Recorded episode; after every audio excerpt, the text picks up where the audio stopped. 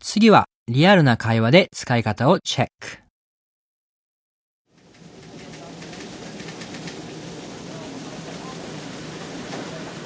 Uh, excuse me, Ryohei. Uh, can you pass me the stapler?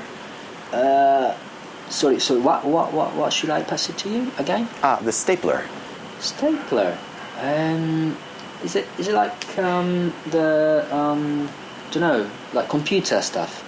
Ah, no, it's it's like a uh, office tool used for connecting papers.